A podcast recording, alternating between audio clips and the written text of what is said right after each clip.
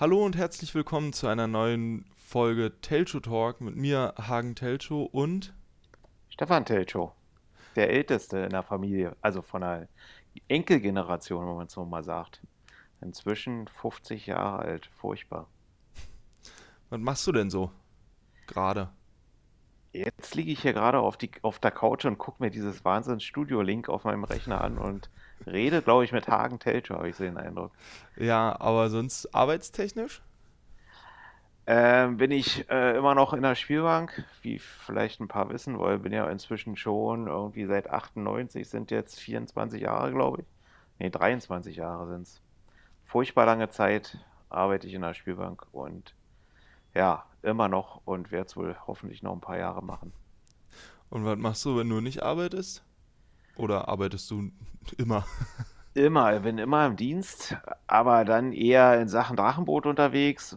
Ähm, hab ja irgendwann vor äh, elf, zwölf Jahren, keine Ahnung, ja, irgendwie ähm, mein Hobby auch zum Nebenberuf zumindest gemacht und fahre da mit meinen Drachenbooten durch die Gegend und organisiere irgendwelche Events oder mache irgendwie Touren für andere Leute.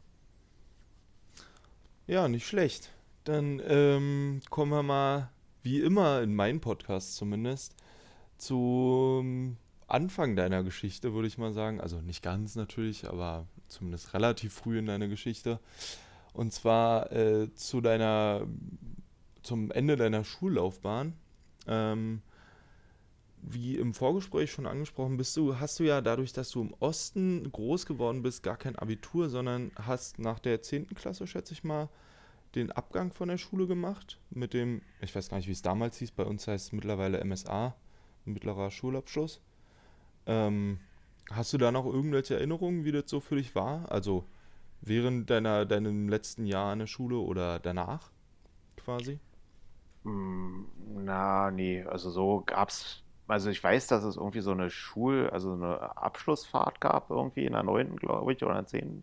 10. glaube ich, waren wir damals noch in Moskau und in Kiew unterwegs. Das ist eigentlich so die richtige letzte Erinnerung an meine Schulzeit, glaube ich. Sonst hm. wüsste ich eigentlich nicht, ja. Und das war irgendwie, ich weiß auch, ich habe gerade überlegt, wie es hieß bei uns. Ähm, aber es hatte, glaube ich, keinen Namen. Man ist einfach 10. Klasse abgegangen. Das hieß nicht irgendwie Realschulabschluss oder irgendwas, sondern es war halt einfach da alle die gleichen Abschlüsse hatten bei uns, also 8., 10. oder dann die, die durften Abitur machen, aber das war ja irgendwie ein bisschen schwerer in der äh, DDR. Ähm, ja, hießen, war das einfach alles klar, 10. Klasse Abschluss und dann bist du raus. Okay. Und äh, warst in Moskau und in Kiew, wie, hast du da irgendwelche coolen Erinnerungen dran? War das irgendwie spannend oder so? Naja, es war natürlich sowieso spannend, weil man ja zu DDR-Zeiten nicht so furchtbar viel in Urlaub gefahren ist oder also vor schon gar nicht irgendwo weiter weg wie jetzt so. Die Jugend von heutzutage, die fährt ja schon mit fünf oder sechs oder sowas das erste Mal mit dem Flieger irgendwo hin und äh, ich bin halt wirklich in der zehnten Klasse das erste Mal nach Kiew geflogen und es war schon natürlich aufregend. Und ähm, wobei ich an die Städte selber ich kann mich in Kiew nur erinnern, dass wir irgendwie mal versucht haben, einen zu fragen, wo unser Hotel ist, aber äh, die Antwort nicht verstanden haben. Wir konnten die Frage gut fragen, weil sowas haben wir natürlich gelernt, aber von der Antwort haben wir irgendwie nichts mitgekriegt, was die uns erzählt hat. Aber wir haben es, denke ich mal, auch wieder gefunden, äh, weil sonst wäre er jetzt nicht hier, sondern würde irgendwo noch in Kiew rumlatschen. Und dann sind wir mit dem Zug gefahren, da kann ich mich noch erinnern. Von Kiew nach Moskau sind wir mit dem Zug über Nacht gefahren. Und ich war irgendwie, warum auch immer, alleine in einem Abteil mit uh. fünf anderen Russen. Aber die haben mich gut bewirtet und äh, es gab irgendwie Tee und Kekse und weiß ich nicht was alles, Wurst und irgendwie, also es war echt eine, eigentlich eine nette Zugfahrt. Außer, dass ich mich natürlich mit keinem unterhalten konnte, weil mein Russisch natürlich irgendwie trotz Schulausbildung total mies war. Ja, und dann Moskau kann ich mir eigentlich nur an den Roten Platz erinnern und dass wir irgendwie im Kreml waren, aber so richtig dolle ist es auch irgendwie nichts hängen geblieben. Okay. Und was hast du dann gemacht? Also seit dann äh, Abschlussfahrt Kiew, Moskau und dann hast du ja quasi erstmal deinen 10. Klasse Abschluss in der Hand gehabt genau. und konntest damit theoretisch anstellen, was du wolltest. Ähm, also so. Naja, was du wolltest, war so, in der DDR ja, natürlich ganz selten irgendwie. Soweit der Staat es zuließ. ähm, also eigentlich war, hatte ich mal irgendwann überlegt, ich ähm, wollte eigentlich Kfz-Schlosser werden zu Ostzeiten. Und bin deswegen auch, hatte ich mich bei der Polizei irgendwie gemeldet oder die sind auf mich irgendwie, die sind immer so durch die Schulen gegangen und haben so geguckt, wer will denn hier zur Polizei und zur Armee. Das war ja immer, wurde man so gescoutet, würde man heutzutage wahrscheinlich sagen. Damals war es, ich, wie hieß Gemustert das? wahrscheinlich. Bitte? Gemustert? Gemustert? Ja, nein, das war jetzt noch ein bisschen später. Das ist noch ein bisschen was anderes. Die sind so halt so durchgegangen und haben geguckt, wer so, das haben aber alle gemacht, das haben auch Sportvereine gemacht und sowas, äh, sind immer durch die Schulen gelaufen und haben sich so die Kinder ausgesucht, die vielleicht Lust hätten, da irgendwas zu machen. Und ich habe gesagt zu den Bullen, na, wenn ihr wollt, dass ich bei euch arbeite, dann müsst ihr mir vorher Kfz-Schlosser äh, eine Lehre ermöglichen. Und die haben gesagt auch, ja, ja, das funktioniert alles, das ist gut, das machen wir so. Und dann irgendwann in der neunten oder zehnten Klasse, irgendwann, wo es dann so spannend wurde, haben sie dann festgestellt, ach nee, das ja, sind ja doch keine Lehrstellen frei, das kriegen wir nicht hin. Uh. Ähm, und dann habe ich gesagt, naja gut, eine Alternative wäre noch, wenn ich zur Wasserschutzpolizei äh, kommen würde. Aber das wollten sie mir auch nicht garantieren. Oder haben sie gesagt, nee, gibt es auch nicht. Da, das ist, glaube ich, aber immer noch so. Wasserschutzpolizei, da musste irgendwie reingeboren werden. Sonst, ähm, also wenn dein Vater nicht äh, Wasserschutzpolizist ist, dann wirst du auch nicht Wasserschutzpolizist. Krass. Und, ähm, und dann, und dann kriegte man, ich weiß gar nicht so genau, da ich mich, da war ich immer faul. Liegt irgendwie in der Familie, habe ich so den Eindruck, bei manchen zumindest. Ähm, und hatte mich dann gar nicht groß gekümmert. Und irgendwann kriegte ich so eine Karte von irgendwoher, weiß ich auch nicht, welche Stelle dafür zuständig war. Ich soll mich in dem und dem Betrieb melden und da die und die Lehrstelle antreten. Okay. Und da ich zu faul war, mir irgendwas anderes zu suchen, habe ich das halt gemacht und wurde dann im Welslagerwerk Josef Urlaub in Lichtenberg, äh, okay. wurde ich zum, heute würde man Zerspaner oder äh, Dreher ausgebildet, was damals Facharbeiter für Werkzeugmaschinen hieß. Okay. Ja, ganz, und, ganz und normale du, Berufsausbildung. Und dann hast du da deine Ausbildung gemacht mit spannenden Vorfällen oder eher nicht so? War da alles entspannt? Das war eine ziemlich entspannte Geschichte. Also es war irgendwie nett zu Anfang. Das erste Lehrjahr hatte man so eine eigene Lehrwerkstatt irgendwie. Das war gut. Da war man mit den ganzen anderen Lehrlingen. Also es war ein relativ großer Betrieb. Und da war man so irgendwie mit 20 Lehrlingen oder sowas in einer großen Werkstatt, wo man alles Mögliche beigebracht bekommen bekam und hatte so aber so mit den Jungs untereinander eigentlich immer ein ganz gutes äh, Team um sich rum und so. Das war ganz gut. Und dann ist man irgendwie im zweiten Jahr, ist man dann schon in die Produktion reingegangen und das war dann irgendwie, naja, so mehr oder weniger, es war okay, aber es war jetzt auch nichts Aufregendes. Ja. Und dann hast du quasi gearbeitet. Einfach ganz normal, bloß mit wahrscheinlich Lehrlingsgehalt statt. Genau, genau. Da war man im Prinzip, also zu Anfang ist man noch so mit ein paar anderen, mit einem Gesellen noch so mitgelaufen irgendwie, hat dem geholfen. Und dann hat man irgendwann schon seine, also wir hatten so einen großen Automaten, die haben im Prinzip alles selbst gemacht.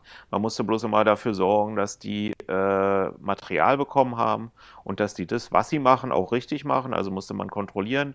Also wir haben da so eine Ringe für diese Kugellager gedreht und dass die die richtigen Maße, dass das alles stimmte und dass die Meißel, die das gemacht haben, auch noch scharf waren und sowas. Und wenn die stumpf waren, musste man sie auswechseln und mhm. einstellen und was weiß ich alles. Und, ähm, und das hat man dann, irgendwann hat man seine eigene Maschine gekriegt, musste das selber machen und, und zum Schluss ja, war halt, hast du als Ausgebildeter, hast du dann drei von diesen Automaten gehabt und hast die bedient. Also war eigentlich eher nicht so spannend, würdest du sagen. Das es war nicht so spannend, aber es war ein angenehmes Arbeiten damals. Mhm. Man hatte halt irgendwie, also im Gegensatz zu heutzutage, wo man viele ja oft ihr Angst um ihren Job hatten, hatte man das da nicht. Die Automaten haben so immer mal eine halbe, dreiviertel Stunde vor sich hingewerkelt. Also wenn du morgens angefangen hast, hast du angemacht, hast geguckt, ob alles ist, Material reingesteckt und äh, Dings, und dann konntest du erstmal einen Kaffee trinken gehen, so nach dem Motto. Dann bist du eine halbe Stunde wiedergekommen, hast du geguckt, was, ob noch alles gut ist, wieder Material reingepackt und bist wieder Kaffee trinken gegangen, so nach dem Motto irgendwie. Okay. Also. Und naja, und im Spätdienst dann wurde Karten gespielt und was weiß ich, alle hatten ja das Gleiche sozusagen, ja. auch den gleichen Rhythmus und dann hatte man halt immer ein bisschen Zeit auf Arbeit auch nette Sachen zu machen. Ja, also hört sich eigentlich entspannt an, zwar nicht viel. Nichts Aufregendes, Nichts Aufregendes aber wenigstens aber halt kein, nicht allzu viel Stress, ja, ja genau. genau. Ähm, und wie, sie, wie sah das damals mit Wohnen aus und so? Also ich meine, mein Vater hat mir schon erzählt, war alles extrem billig, aber ähm, hast du da ja. auch ganz entspannt irgendwie was gefunden und. Naja, es war ja auf der einen Seite, wenn man was gefunden hatte, waren die Wohnungen waren super billig, das muss man sagen. Also ich hatte, da hat mir meine äh, Ex-Stiefmutter sozusagen einen, den, einen der wenigen großen Gefallen, den sie mir getan hatte, war, dass sie mich aus der Wohnung raushaben wollte, aus der Elternwohnung sozusagen, und mhm. hat mir eine Wohnung besorgt, was in der DDR eigentlich auch nicht üblich war, dass man relativ schnell eine Wohnung bekam.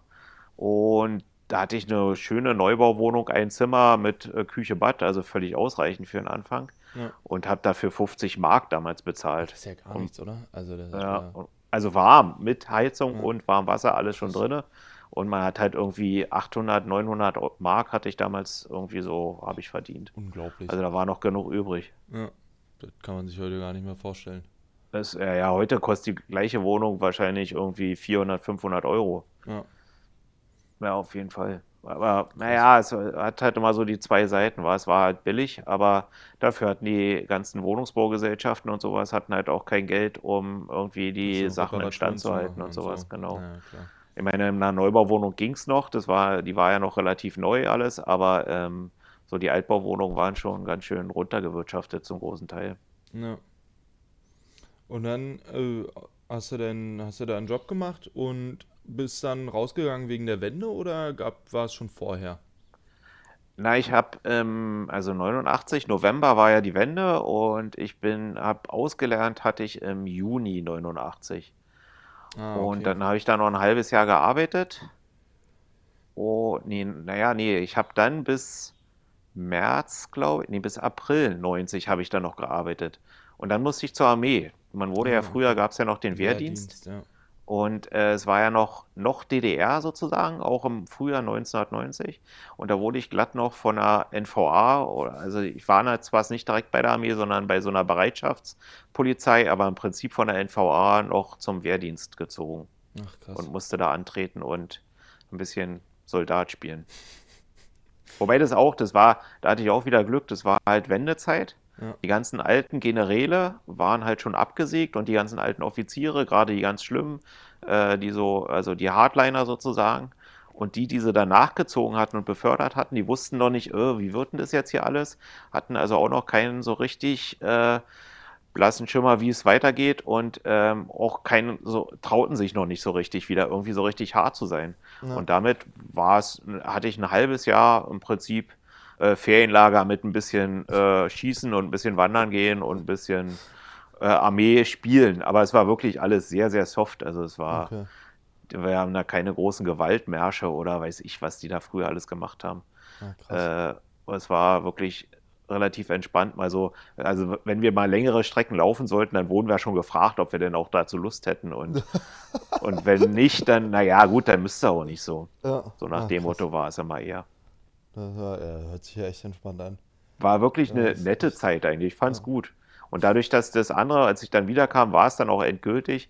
Äh, meine, mein Werk natürlich dann, äh, oder was heißt natürlich, aber es war in dem Fall wirklich natürlich, weil äh, das Welslagerwerk war völlig überaltert, die ganzen Maschinen waren uralt und wären natürlich im Westen sind die gleich untergegangen.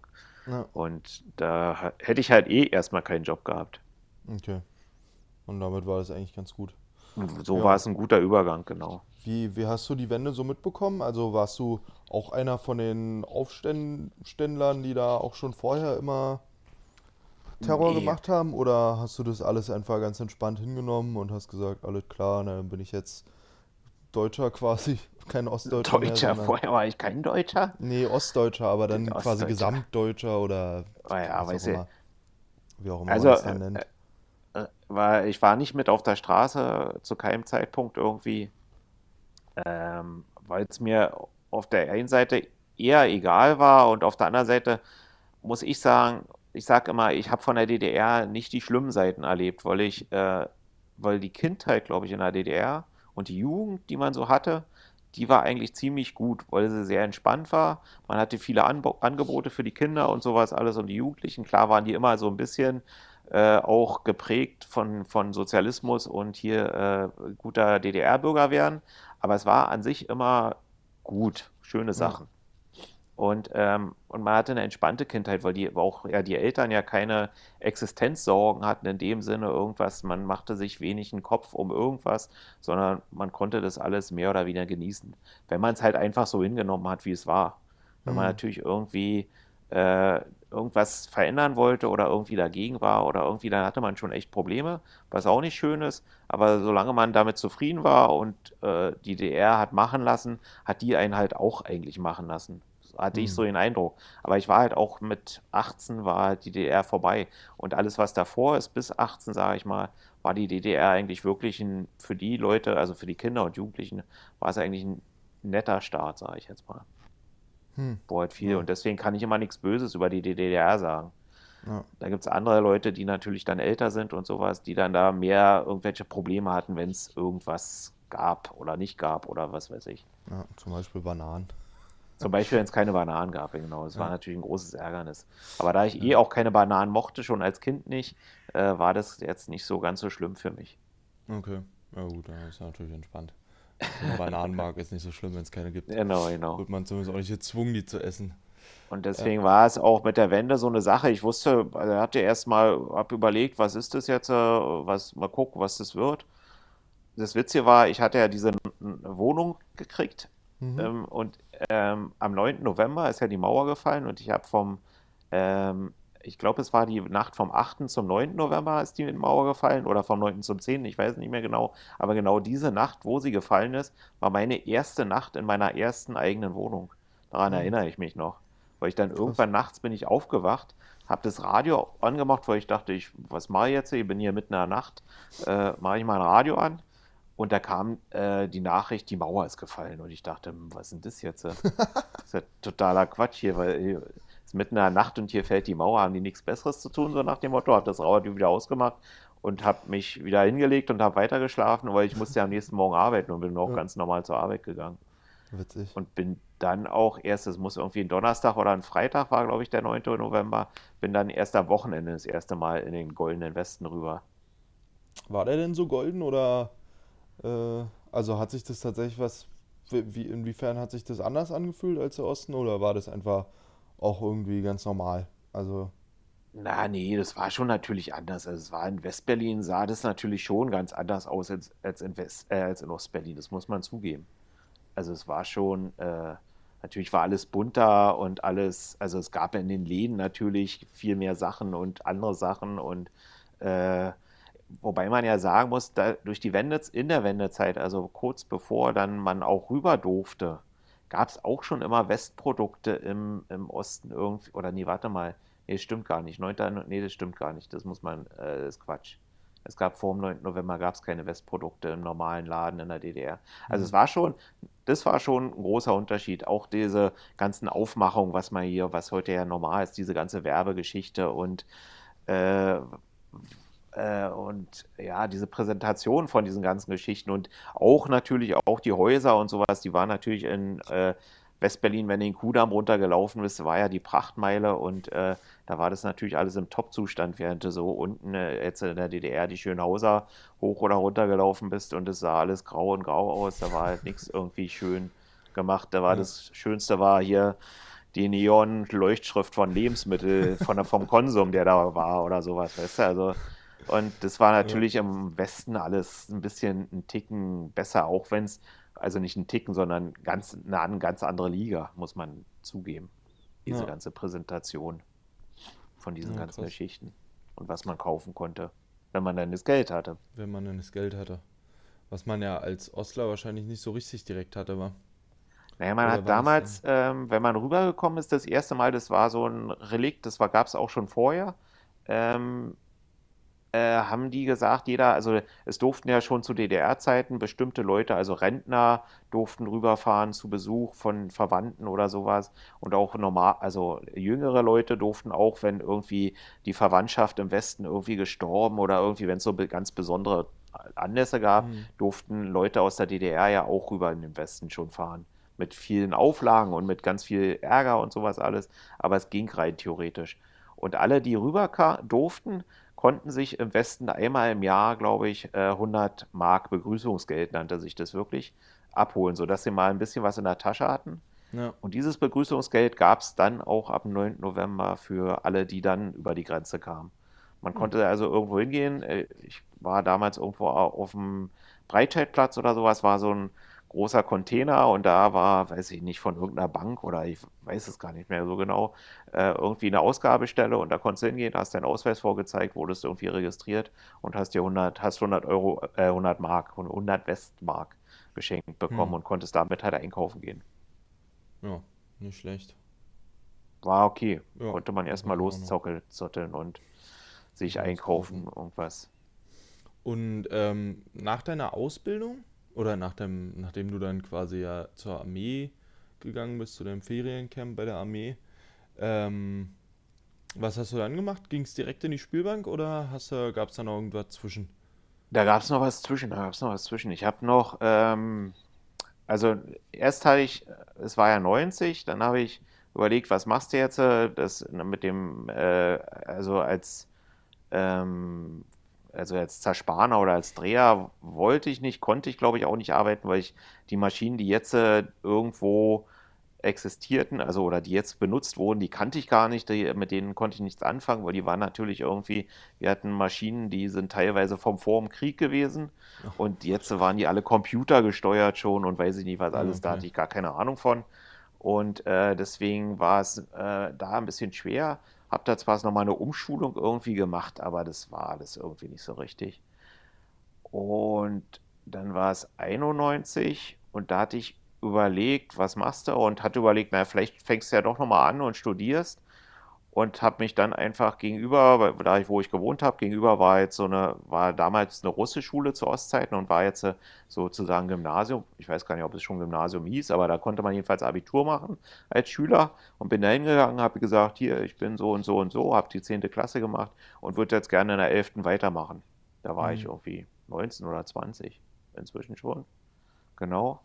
Und da haben die gesagt, so Wendezeit typisch, das ging, glaube ich, alles, sowas ging nur zu Wendezeiten haben die da gesagt, der Direktor, ja, pff, na gut, Herr Telcho, wenn Sie denn unbedingt wollen, dann sind Sie ab September hier in der 11. Klasse, setzen Sie sich mit rein und wir machen Sie Abitur mit. Okay. Und, und da habe ich dann mich in die 11. Klasse gesetzt und habe versucht, Abitur zu machen. Aber äh, da kam die Telcho-Faulheit wieder durch. Und es war halt nicht so einfach. Man hätte sich halt schon ein bisschen auf den Hosenboden setzen müssen. Und lernen. Und kennst du ja vielleicht auch. Und dann wird es schwierig. Also mit drei Jahren raus oder vier Jahren raus aus der Schule. Und ja, das, ähm, ist ja echt, das ist echt, echt dann schwer. Da hat man vieles vergessen. Die sind natürlich auch, äh, das war halt früher zu DDR-Zeiten schon eine Eliteschule. Ähm, die waren natürlich auch ein bisschen besser als, ähm, als die normalen, die aus der normalen 10. Klasse kamen und hatten die viel höhere Ansprüche. Die waren auch so eine Sprachschule und äh, da ging Russisch äh, ich habe kein Wort verstanden im Russischunterricht und die haben da geplappert und gemacht und getan. Äh, wenn wir irgendwas übersetzen sollten, hatten die eine Seite, DIN A4-Seite übersetzt und ich habe den ersten Satz gerade fertig gehabt, so nach dem Motto. Oh und naja, das war dann nach einem Jahr, hat mich meine Klassenlehrerin zur Seite genommen, hat gesagt, hier Stefan, pass mal auf, du kriegst von mir die 11. Klasse, du wirst versetzt, aber nur, wenn du mir versprichst, dass du in der 12. Klasse nicht wieder da bist dass du damit aufhörst jetzt. Und da habe ich gesagt, gut, okay. Er war sowieso das letzte halbe Jahr, war ich nur noch immer so zu den Fächern zu Sport, Mathe und Physik gegangen. Mhm. Alle anderen Fächer hatte ich mir schon geschenkt. Äh, war eher so aus Spaß an der Freude. Okay. Und, ähm, und da habe ich gesagt, na gut, dann hörst du nach der 11. Klasse wieder auf. War ein schönes Abenteuer. Ich war mit auf Klassenfahrt gewesen mit den jungschen Peoples. Er war irgendwie so ein bisschen der Alte in der Klasse. Alle kamen irgendwie mal an, wenn sie irgendwelche Problemchens hatten und haben gefragt, wie würdest du das machen? Machst du das? Also wenn es ums Leben geht. Ja. Nicht natürlich bei den Russisch-Hausaufgaben oder ja. sowas. Und ähm, da das war schon ganz nett. Also das Jahr habe ich nicht bereut, das war echt gut. Ja. Und ähm, genau, hast du Abi oder quasi Abi versucht und danach genau bist du, äh, hast du dann wieder noch eine Ausbildung gemacht? Oder, genau. Achso, was ich eigentlich fragen wollte, genau, jetzt ist mir wieder eingefallen. Ähm, du hast ja noch in der Wohnung gelebt alleine. Wie hast du die bezahlt? Warst du zwischendurch noch arbeiten oder? Nee, ähm, ich war offiziell war ich arbeitslos, genau. Ich bin. Ach, und dann hast du Arbeitslosengeld bekommen. Genau, genau. Ich bin ja von der, von der äh, Armee wiedergekommen. Während der Armeezeit hat die Armee das bezahlt, hat die Armee die Miete bezahlt. Mhm. Und als ich von der Armee wiederkam, äh, war, war das Werk war ja nicht mehr da oder es war noch kurze Zeit da. Da hat man erst so ein Kurzarbeitergeld, null Stunden nannte sich das, hat im Prinzip das Geld, was man vorher hatte, gekriegt, aber musste nicht arbeiten gehen. Was natürlich entspannt ist. Und was natürlich total toll ist, war, weil kann man sich ja fast nichts Besseres Ja. vorstellen. Und dann hat das aber auch aufgehört und ähm, dann habe ich mich arbeitslos gemeldet und habe als Arbeitslosengeld gekriegt. Und da damals war das noch nicht so wie heute, dass die einer dauernd irgendwo hingeschickt haben oder einen versucht haben zu beschäftigen oder mit irgendwelchen Bewerbungstrainings oder sonst irgendwas Mhm. äh, zu nerven. Ähm, war es halt auch entspannt und deswegen dachte ich mir, naja, bevor du zu Hause rumsitzt, kannst du ja da auch Abi probieren. Hat ja, kostet ja nichts Ja. Und habe halt Arbeitslosengeld gekriegt und ja, davon war halt die Wohnung locker drinne. Die hat ja, die hat ja nach der Wende nicht gleich, weiß ich nicht, von heute auf morgen irgendwie 300, 400 Mark gekostet, sondern das ging dann zwar relativ zügig, aber doch noch überschaubar los mit den, mit den Mietsteigerungen. Hm. Dadurch ging es noch. Okay. Und dann bist du, bist du durchgegangen mit dem Abi, auch entspannte Zeit und, oder naja, nicht ganz mit dem Abi, aber mit der 11. auf jeden Fall. Genau. Und hast dann äh, was gemacht? Auch, also genau, Ausbildung wieder oder? Genau, dann habe ich mir überlegt, was machst du jetzt, nachdem die zwölfte Klasse nicht so in Aussicht war? Und habe mich dann beworben und wollte dann doch wirklich noch Kfz-Schlosser werden, was ja dann zu Westzeiten war es ja dann schon richtig, war ja dann 92 schon, ähm, war es eigentlich nicht so ein großes Problem. Also man konnte ganz normal Kfz-Schlosser werden, während in den DDR-Zeiten war das wie mit Wasserschutzpolizei. Du musstest eigentlich einen Kfz-Schlosser als Vater haben, damit du auch selber einer wurdest und ähm, und das war jetzt natürlich nicht mehr so. Und da habe ich mich beworben bei, weiß ich nicht, vier, fünf Autohäusern und irgendeins hat dann gesagt, ja, hier, kommen Sie vorbei, wir nehmen Sie. Mhm. Und dann habe ich angefangen, Kfz-Schlosser zu lernen. Und hast die dann auch durchgezogen? Die habe ich durchgezogen, ja, ja. Ab da war das Lotterleben mehr oder weniger vorbei. Nee, bin ich echt. Und es hat auch zu Anfang auch noch gut Spaß gemacht. Das war echt ein, noch eine ganz nette Geschichte. War auch wieder, ich war natürlich der Älteste, weil alle anderen kamen natürlich aus der zehnten oder sogar achten Klasse irgendwie dahin zur Mhm. Ausbildung. Äh, und ich war wieder als äh, Auszubildender der Älteste, selbst die aus den älteren Lehrjahren, wo ja dann manchmal noch so ein bisschen ist, hier, hier, komm mal hier, du bist der Jungsche, der Neue, äh, mach mal hier erstmal, feg mal hier den Müll zusammen oder putz mal die Werkstatt. Konnte ich natürlich mal sagen, ey, People, du bist hier drei Jahre jünger als ich, mach deinen Kram alleine. Ja. Ähm, ging eigentlich war es, dadurch war, hatte ich einen ganz guten, also hatte ich ein nettes, eine nette Lehrzeit nochmal wieder. Und habe da auch schon richtig gutes Geld verdient für damalige Verhältnisse, war irgendwie knapp 1000 Mark oder sowas, was dann, dadurch, dass die Miete wenig war, alles wieder ganz gut gereicht hat. Ja. War okay. Ja, entspannt. Und äh, gab es da irgendwelche schönen Erlebnisse? Irgendwas, was noch so berichtenswert ist? Irgendwie einen coolen Abschlussurlaub oder einen, Nee, das immer? war damals alles noch nicht so. Hm. Also, nee, weiß ich gar nicht. Das war ja so dezentral. Also jeder äh, Kfz-Meister, also Betrieb, hat seine, weiß ich nicht, drei, vier Lehrlinge gehabt oder fünf oder sechs, je nachdem, aus verschiedenen Lehrjahren. Und die sind dann zentral irgendwo in eine Berufsschule gegangen und da haben sie sich mit ans, den ganzen anderen Lehrlingen getroffen, sodass es da keine so eine Klassenfahrten oder sowas gab es da nicht oder Berufsschulfahrten oder auch Ausbildungsfahrten. Das war- kann ich mich nicht erinnern, war Hm. irgendwie, also war glaube ich auch nicht. Weil unser Betrieb hatte so irgendwie nur vier, fünf Lehrlinge und dafür hat der aber nichts gemacht. Der war da nicht so. Also der, der, der äh, Besitzer war ein richtiges privates Autohaus, wo der Besitzer noch wirklich jeden Morgen durch die Werkstatt ging und alles guckte, ob alles in Ordnung ist. Ja. Und der hat aber kein Interesse daran, für seine Lehrlinge irgendwas Schickes zu machen oder auch für seine Angestellten. Da gab es keine Betriebsfeiern oder sonst irgendwas. Da war Krass. nur Arbeiten angesagt. Arbeit, Arbeit, Arbeit. Und Genau, dann hast du genau. da auch weitergearbeitet, nachdem, nachdem du die Ausbildung fertig gemacht hast? Na, Also ein paar Jahre kurze? Zeit. Ja, genau. Es war halt in Reinickendorf. Ich habe immer noch in Lichtenberg gewohnt und das, Ah, die Ausbildungsstätte war in Reinickendorf und es war halt furchtbar weit. Und deswegen Ja. habe ich mir dann relativ schnell äh, bei mir um die Ecke was gesucht. Auch im Autohaus oder war das Auch im schon? Autohaus, ja, ja, als Kfz-Schlosser habe ich schon noch eine Weile gearbeitet. Das war ja 92 habe ich angefangen, dann war ich 95 Und dann fertig mit der Jahre, Ausbildung. wa? und dann bin ich drei Jahre noch als Kfz-Schlosser gegangen, bevor dann deine Mutter und dein Vater sich kennengelernt haben. Uh, und dein Vater dann gesagt hat, naja, oder ich ihm gesagt habe, eigentlich habe ich ihm gesagt, äh, sag mal Bescheid, wenn in der Spielbank Leute gesucht werden. Und ähm, dann hat er das irgendwann gemacht, weil dann machte der Potsdamer Platz auf und da suchte die Spielbank ganz viele Leute und da habe ich mich dann in der Spielbank beworben. Und äh, im Autohaus nochmal kurz zurück. Ähm, hast du da, äh, weißt du noch für welches Auto, also was sie verkauft haben, oder war das ein Autohaus für alle Autos? Nee, nee, war VW Audi vor allen Dingen. Audi. Also ein mhm. Markenautohaus sozusagen. War auch ein großer, war... also in Reinickendorf war es das größte VW-Autohaus, was da in der Gegend rumstand. Okay. War schon wirklich ein relativ großer Betrieb. Und ja, und da hattest du aber auch nichts, war auch nichts Spannendes irgendwie. Nur arbeiten. Ja, in Reinickendorf war ich ja dann, wie gesagt, dann auch nur drei Jahre. Dann ich, äh, bin ich nach Lichtenberg gewechselt. Die haben dann zugemacht irgendwie. Nee, im, im Kfz-Bewerbe ist das nicht so irgendwie, nicht so üblich, okay. glaube ich. Also hatte ich, ich habe in drei oder vier Firmen gearbeitet und in allen war es ähm, irgendwie nicht üblich, irgendwie Firmenfeiern zu machen oder sowas. Da ja. ging es immer nur um Autos. Um Autos. Und hast du da aber, äh, also hat es dir Spaß gemacht oder? Also ja, offensichtlich ja nicht, weil sonst wärst du wahrscheinlich nicht gewechselt.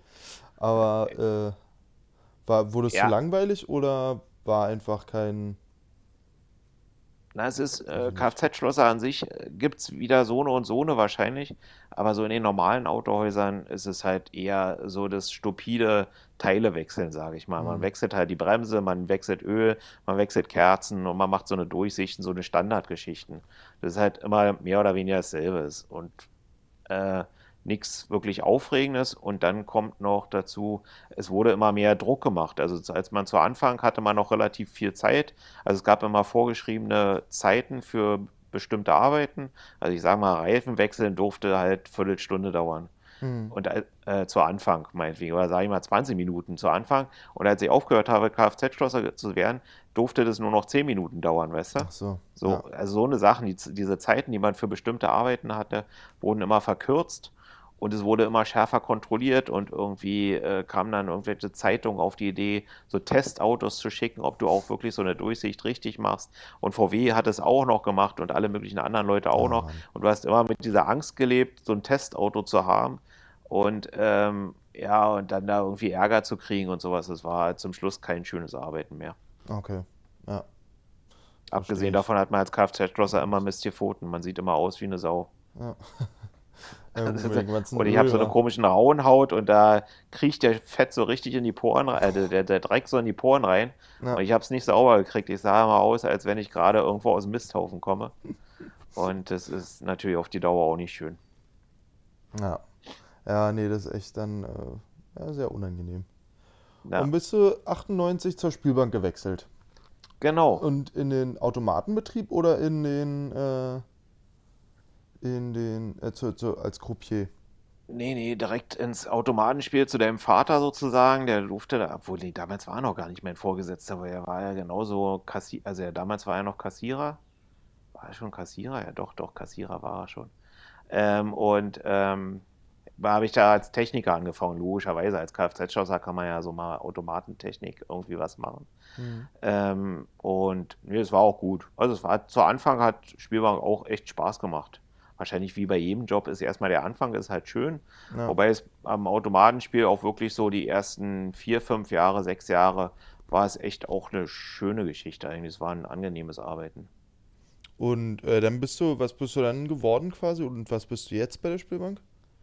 Na, angefangen, da, früher hat man angefangen und wurde erstmal an der Bar eingearbeitet und ist durch den Saal gerannt und hat die äh, Leute bedient, also denen Getränke gebracht ähm, und die Aschenbecher vor allen Dingen sauber gemacht. Das war eine relativ eklige, furchtbare Arbeit, ja. aber irgendwie ging das trotzdem. Das war nicht schlimm irgendwie damals. Man hatte es noch ein anderes Empfinden. Ähm, aber ja, das war so die Anfangs der Einstiegs, äh, die Einstiegsgeschichte war halt Aschenbecher sauber machen und Getränke schleppen. Und dann wurde ich aber relativ schnell auch als Techniker eingearbeitet und habe dann, bin auch durch den Saal gerannt und habe aber die Leute äh, von ihren Automaten abgeholt, um denen an der Kasse Geld auszuzahlen, auszahlen zu lassen, was sie denn gewonnen haben. Also die Automaten zahlen immer nur so eine bestimmte Summe aus und äh, alles, was dann darüber hinweggeht, muss halt an der Kasse ausgezahlt werden. Und da kommt dann der Techniker und holt dich ab und äh, bringt dich zur Kasse und sagt dem Kassierer, der kriegt jetzt hier 1000 Euro, sage ich jetzt okay. mal. Und dann, ja, und dann gehst du wieder zur Dings. Außerdem sorgst du natürlich ein bisschen dafür, dass die Automaten laufen und ähm, ja, also wenn es da Probleme gibt, irgendwelche technischen Störungen, mhm. bist du halt dafür zuständig. Hast du eigentlich, äh, das hatte ich gar nicht gefragt, aber hattest du bis zu dem Zeitpunkt, also bis jetzt quasi, irgendwelche coolen Urlaube, also bis zu dem Zeitpunkt, den wir jetzt in deiner Geschichte sind quasi, irgendwelche coolen Urlaube? Nee, da war immer, also, na, coole Urlauber ist ja, was ist ein cooler Urlaub, wa? Naja, oder ein äh, schöner, irgendwas, irgendwo also hingefahren. ich hatte zwar immer relativ gutes Geld, aber es war nie so, dass wir groß, also, dass ich so viel übrig hatte, dass ich irgendwo hinfahren konnte oder wollte. Wobei ich damals ja auch noch viel äh, im Kanu-Rennsport hier in meinem Verein, wo Tinker ja auch war früher, ähm, äh, mit unterwegs war und da auch Kinder betreut habe und Trainingslager mitgemacht habe. Da ging halt eine viele, viel äh, Urlaub für so eine Sachen drauf. Hm. Also wenn die Kinder ins Trainingslager fahren, gefahren sind, bin ich halt mitgefahren als Betreuer und da musste ich halt Urlaub nehmen für. Und dann sind wir ja zu Anfang sind wir viel auch nach Bayern zu meiner Mutter, also zu Bill und äh, Tinkas Mutter halt. Äh, auch mit Tinka zusammen ja teilweise. Und mit Heiko damals, also mit Heikos damaligen Freund, ja. Ja. Äh, sind wir ja ziemlich oft und ziemlich auch lange, also teilweise zwei, drei Wochen da auf diesen Bauernhof gefahren irgendwie. Und also die hatten da ja einen Bauernhof. Und äh, das war eigentlich für weil natürlich nichts Cooles, aber es war halt immer schön irgendwie. Also mhm. Man hat halt mal als Berliner gerade, hängst du auf einmal auf so einem äh, Kuhkaff rum, wo halt irgendwie zehn, zehn, zehn Bauern noch drumrum wohnen und sonst halt nichts ist. Ja. Äh, es war halt mal was ganz anderes und eigentlich schön, auch schön. Ja. Mhm. Und dann haben wir ja relativ schnell, das war das Einzige, was so mal Highlight war, einmal im Jahr sind wir halt Skiurlaub gefahren, auch in den Skiurlaub, wo deine Mutter sein, äh, deinen Vater kennengelernt hat sozusagen. Mhm. Und äh, die waren halt auch immer schön. Die waren halt auch vom Verein organisiert und ähm, waren dadurch relativ preiswert damals. Und das, das habe ich mir immer geleistet. Das hat mir halt Spaß gemacht. Einmal in der Woche, äh, einmal im Jahr, eine Woche lang Skifahren, das war echt eine coole Geschichte eigentlich. Ja. Und immer mit so einer großen Gruppe, da waren wir halt immer 20, 30 Leute, Na, die sie alle kannten und das war halt immer gut eigentlich. Das hat Spaß gemacht. An diese großen Gruppen kann ich mich auch noch erinnern. War ich zwar Stimmt, noch ja. ziemlich klein, irgendwie mit sechs oder so. Ja. Da gab es das ja. ja auch noch. Das war echt cool. Stimmt. Die haben ähm, immer Spaß gemacht in diesen Häusern und sowas. Da war doch immer. Für die Kinder war es gut, wenn ein paar Kinder mit dabei waren, die konnten sich miteinander beschäftigen, die Erwachsenen konnten sich miteinander beschäftigen. Und es war immer ein schönes Miteinander. Alle haben gekocht und gemacht und getan. Das war, ich fand es auch. Das waren schöne Fahrten. Ja, das stimmt. Ein bisschen schade, stimmt, dass jetzt Da waren wir ab und zu mal zusammen im Urlaub, wahrscheinlich ja. sogar. Das kann sein. Auch wenn ich mich nicht mehr wirklich daran erinnern kann, muss ich zugeben, dass du da irgendwie rumgesprungen bist. Nee, wahrscheinlich. ja. Aber du warst ja auch mal ja, in der Skischule gewesen. Richtig. Naja, genau. Auf der Piste war ich immer in der Skischule und sonst war ich bestimmt immer mit äh, Lea und äh, mit den Kids Chantal. Unterwegs, ja. ja. ja, Unterwegs. Genau. genau. Naja. Und so, richtig. Und dann warst du Techniker in, in, in der Spielbank und hast dann und bist dann aufgestiegen oder? Na, nee, nicht wirklich aufgestiegen, sondern eher umgestiegen. Irgendwann jetzt so für fünf, sechs Jahren habe ich gesagt, nee, ich will nicht mehr draußen im Saal rumlaufen. Das ist mir alles zu nervig und zu anstrengend und überhaupt. Äh, und wollte auch mal was Neues machen und habe mich dann in die Kasse beworben und bin jetzt, sitze halt jetzt seit fünf, sechs Jahren in der Kasse rum und äh, mache da nur noch die Geldwechslung, was halt ein bisschen entspannter ist als die Techniker weil die stehen halt die ganze Zeit draußen im Saal rum und rennen da durch die Gegend und holen die Gäste und machen und tun. Und du sitzt halt einfach nur in deiner Kasse rum und wartest darauf, dass einer an deine Kasse kommt und mhm. irgendwas von dir will. Wie was auch Geld manchmal nervig ist, so. ja. aber naja, die wollen dann halt Chips oder wollen diese Tickets. Früher waren es noch die Münzen, die die Automaten ausgespuckt haben. Inzwischen spucken sie so eine Tickets aus und ja. die musst du dann wieder in Bargeld umwechseln und sowas alles. Machst du halt. Ja, also und diese Auszahlung halt. Aber ja. Ist, manchmal ist es entspannt, aber es kann halt natürlich auch stressig sein, wenn du irgendwie die ganze Zeit, wenn immer wieder einer vor, also, äh, also wenn sich vor deiner Kasse so eine Schlange bildet und du wirklich andauernd zu tun hast, dann ist es natürlich auch ein bisschen anstrengend, also so vom Kopf her musst dich halt konzentrieren, dass du äh, nicht zu viel oder zu wenig Geld rausgibst, das richtige Geld und was die Leute wollen und sowas alles. Mhm. Und Spieler sind halt auch so eine besonderer Schlag von Mensch, sage ich mal. Die sind auch so an sich schon anstrengend und wenn sie dann noch komische Sachen wollen, dann wird es halt noch anstrengender. Ja, kann ich mir vorstellen. Und dann hast du vor 12, 13 Jahren, hast du gesagt, also bist ja schon lange im Drachenboot-Business wahrscheinlich unterwegs? Ja, inzwischen ist schon eine ganze Zeit. Ja, 2009 habe ich damit angefangen, glaube ich. Also sind es jetzt zwölf Jahre? 12, ja, elf, ja. ja, zwölf Jahre. Irgendwie so, ja. Genau. Und ähm, erzähl mal, was hast du da so, wat, also was machst du so genau? Du organisierst Events, aber was für, für welche, also für Drachenboot-Teams, schätze ich mal? Genau. Und was machst du noch so? Also. Na, äh, also angefangen hat es damit, dass ich irgendwann auch wieder, äh, muss ich ja zugeben, irgendwie, dein Vater hat auch den, die letzten Jahre meines Lebens, also die letzten 30 Jahre meines, nee, das stimmt gar nicht, so lange ist es noch nicht her, aber seit 98 sozusagen, ich weiß gar nicht, wann sich deine Eltern kennengelernt haben, das muss ja irgendwie 95 oder sowas gewesen sein, würde ich tippen. Kann ich nicht, kann ich dir nicht sagen. 95 oder 96. Also so, es hat schon noch ein, zwei Jahre gedauert, bis dann äh, äh, Peter ankam und sagte, hier bewirf dich meiner Spielbank. Jedenfalls kam er auch irgendwann an und hat gesagt, hier 2000 und, es war 2004, glaube ich, oder 2005. Hm. Genau, war es und meinte hier los, wir machen mal hier Drachenboot. Der ja schon, äh, also war ja früher auch Kanusportler und ähm, hatte dann irgendwann angefangen mit Drachenboot fahren und kam irgendwann an und meinte, los, wir machen in der Spielbank hier ein Drachenboot-Team auf. Ich hatte mhm. das auch schon mal gehört vorher mit Drachenboot und dachte aber immer, ach nee, das ist nicht so was für mich mit vielen Leuten und ah nee, da habe ich keine Lust drauf. Ja. Und ähm, hat ja auch mit dem, mit dem Rennsport noch genug zu tun, mit den Kindern und sowas, aber das hatte sich durch die Spielbank so ein bisschen erledigt, weil halt mit Schichtbetrieb und Kinderbetreuung, das ist halt immer so eine Sache, kann man ja nicht regelmäßig zum Training gehen. Ja. Und da kam er irgendwann an und meinte, wir machen mal hier äh, ein Spielbankteam auf. Wir wollen jetzt mal hier Dramo-Team aufmachen und ja. äh, ein bisschen Spaß haben. Einfach so. Und da äh, jetzt äh, in der Spielbank natürlich nicht so viele waren, die vorher schon mal was mit Kanusport zu tun hatten, habe ich gesagt, na los, denn also nur jetzt für ein bisschen Spaß und wir machen mal hier ein bisschen äh, Sport und alles so mit den Kollegen, ist ja auch ganz nett, äh, mache ich mal mit. Einfach mhm. nur deswegen. Und da, so hat es angefangen. Und da haben wir angefangen zu trainieren und es ging irgendwie auch wirklich gut und es hat Spaß gemacht mit den Kollegen. Dann ging es auch parallel, hatte irgendwie bei mir im Verein, hatte der Frank List damals irgendwie angefangen. Bloß wir machen hier in, in der, äh, bei uns auch ein Drachenboot-Team auf.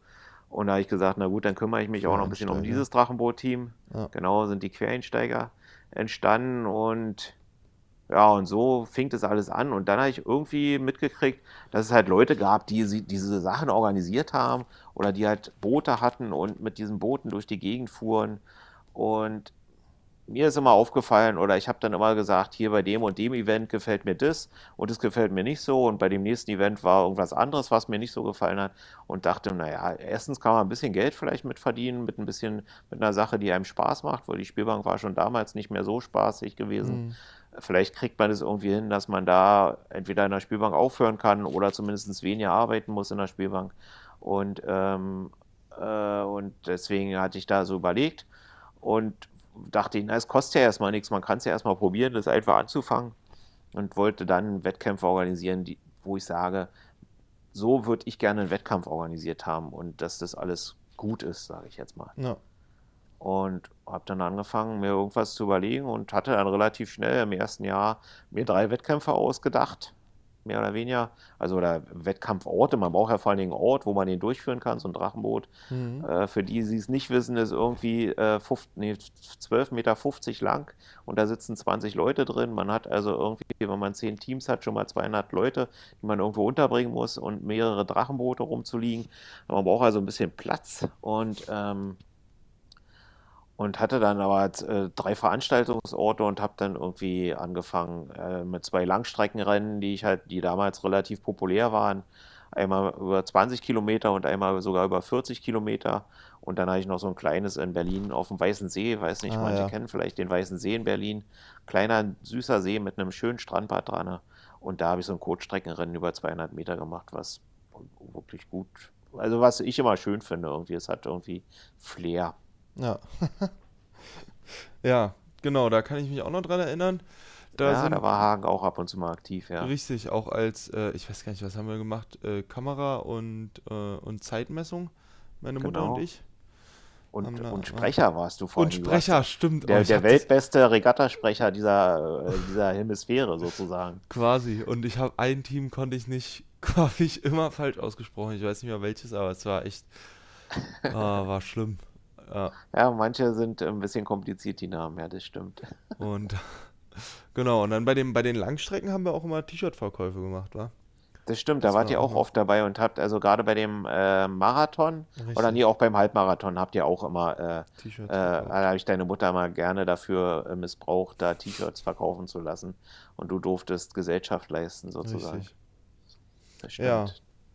Und, äh, und dann hat sich das ja ganz gut entwickelt, oder? Du bist ja doch relativ, machst und tust äh, relativ viel dafür. Wie, wie läuft's denn quasi? Naja, jetzt natürlich gerade dank Corona äh, eher ganz bescheiden, weil äh, mit äh, eng, also mit 20 Leuten in einem Boot sitzen, ist natürlich gerade überhaupt gar nicht angesagt, weil 1,50 Meter, 1 Meter 50 Abstand, ja. dann wäre das Boot ganz schön lang, damit es funktioniert.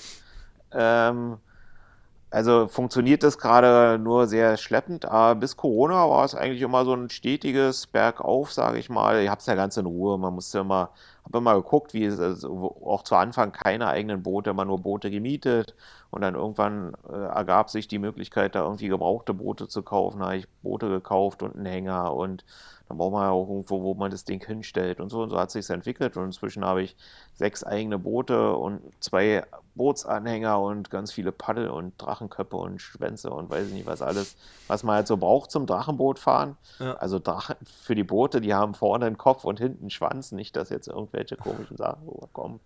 Ähm, und ja, und fahre halt auch durch die Gegend. Das ist halt, das finde ich noch fast inzwischen die schönere Sache von der, von dem Teil fahre halt nach Venedig, nach Amsterdam. Dieses ah, Jahr werden wir das erste Mal nach Paris fahren, äh, um da an irgendwelchen Paddle-Events teilzunehmen. Geil. Und äh, das macht halt echt Spaß, teilweise. Also ja. nicht teilweise, es macht halt immer Spaß. Kann ich mir gut vorstellen.